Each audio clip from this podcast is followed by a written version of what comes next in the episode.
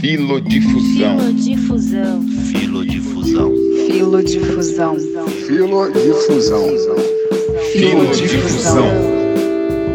Fragmentos de ideias em tempos de isolamento.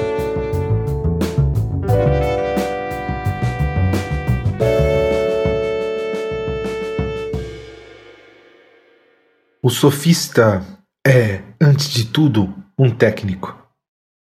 Podemos dizer que o primeiro e mais famoso sofista é Protágoras de Abdera. Ele teria sido o primeiro a se proclamar sofista e se auto-intitular mestre de virtudes. Personagem de grande importância na Atenas do quinto século, estabelece amizade com Péricles, com Eurípides e com outros grandes nomes daquele período de ouro da cidade. A verdade é que sabemos muito pouco de Protágoras. A nossa principal fonte é Platão, seu adversário, por assim dizer. Mesmo se é preciso pontuar que o respeito com que Platão trata suas ideias sempre nos impressionou muito mais do que um suposto profundo desacordo que o filósofo poderia ter para com elas.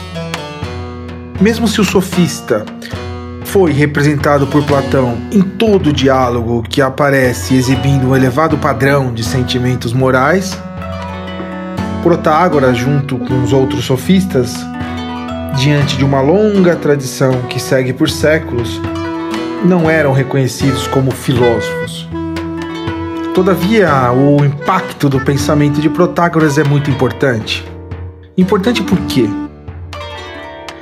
Antes de tudo, porque Protágoras tende a desvincular a norma moral, a norma do comportamento político humano, de parâmetros de tipo transcendentais. De fato, Protágoras, sobre esse tema, confessou que sobre a existência dos deuses ele só podia suspender o juízo. Sobre isso, sobre essa posição de Protágoras, nos diz Diógenes Laércio. Quanto aos deuses, não tenho meios de saber se eles existem ou não existem. São muitos os obstáculos impeditivos do conhecimento, como a obscuridade do assunto e a brevidade da vida humana.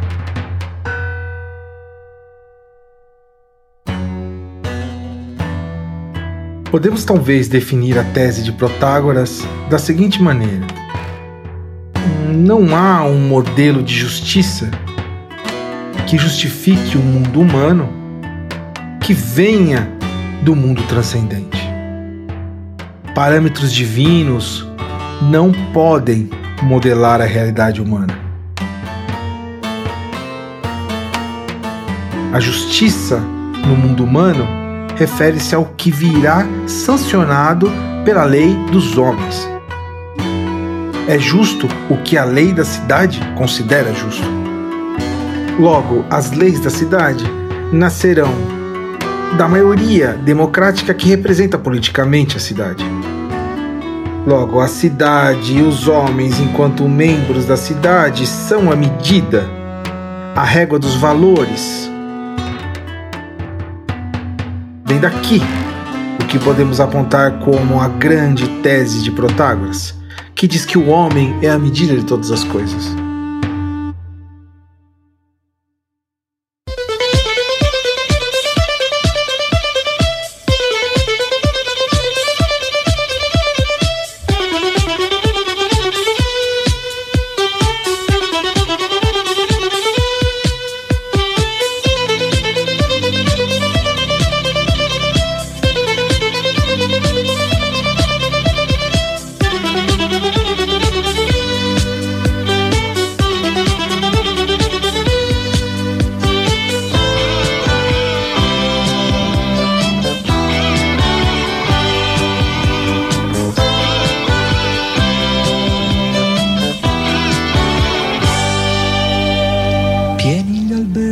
Tunisi per le vacanze estive, A volte un temporale non ci faceva uscire.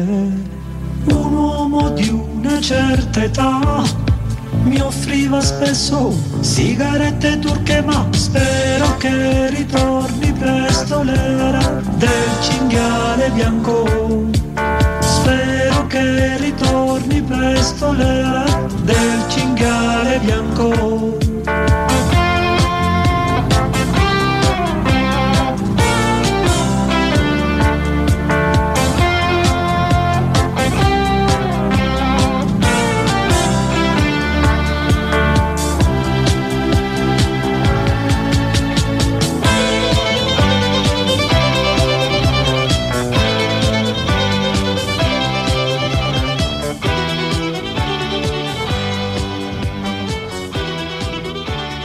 Platão nos apresenta a tese do homem medida. Numa específica passagem em que Sócrates nos diz: Talvez tua definição de conhecimento, Teeteto, tenha algum valor. É a definição de Protágoras. Por outras palavras, ele dizia a mesma coisa. Afirmava que o homem é a medida de todas as coisas, da existência das que existem e da não existência das que não existem. De certo, já leste isso. Sim, mais de uma vez. Não quererá ele, então, dizer que as coisas são para mim conforme me parecem, como serão para ti, segundo te aparecem? Pois eu e tu somos homens. É isso, Sócrates, precisamente o que parece que ele diz. Esta tese é tão potente como talvez perigosa. Perigosa por quê? Esta tese nasce dentro do ambiente democrático e resultará perigosa para esta mesma democracia. De um lado, podemos perceber que a vida da cidade, as experiências dos homens, são moralmente autossuficientes. Argumentos de tipo religiosos não cabem dentro desse sistema de pensamento. Já por outro lado, se não ocorre nenhum fundamento objetivo para fundamentarmos as normas morais e políticas, e se estes fundamentos referem-se somente àqueles que se encontram numa posição privilegiada para impor essas leis, seja se trate de uma determinada maioria ou até mesmo imposições tirânicas, Devemos então dizer que a norma moral, as leis políticas estão totalmente na dependência da vontade dos mais fortes. Aquilo que conta, portanto, não será respeitar as normas, mas alcançar e conservar o poder. Dizer que o homem é a medida de todas as coisas é dizer que o homem não só é capaz de criar realidades, como também poderá se ocupar das mais várias formas de realidade. Além disso, esta afirmação envolve seja argumentos políticos, como também argumentos que envolvem a verdade. Os sofistas ensinam a falar, a construir um argumento persuasivo treinava seus alunos a argumentar sobre ambos os lados de um caso e dando exemplos para provar sua observação de que há argumentos contrários sobre cada tema.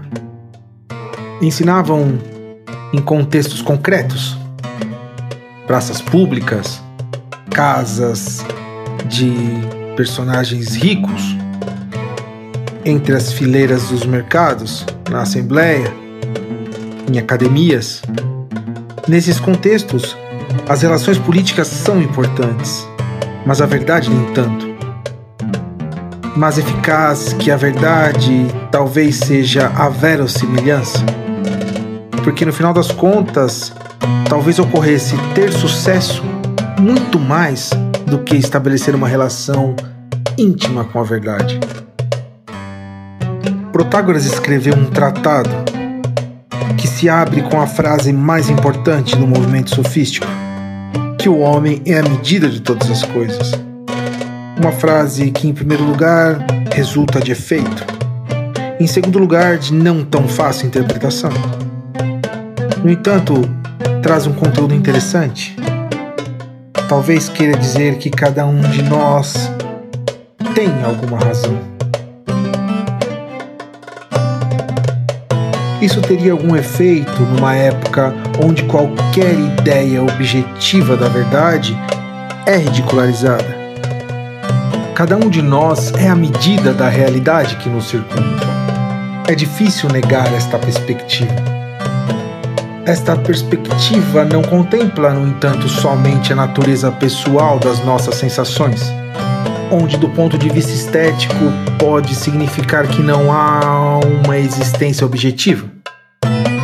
Mas a doutrina torna-se muito mais difícil quando aplicada aos valores em geral. Quando falamos do que é bem, do que é o mal, do que é justo, do que é injusto, sobre o que é ciência e sobre o que é opinião, o homem também será a medida.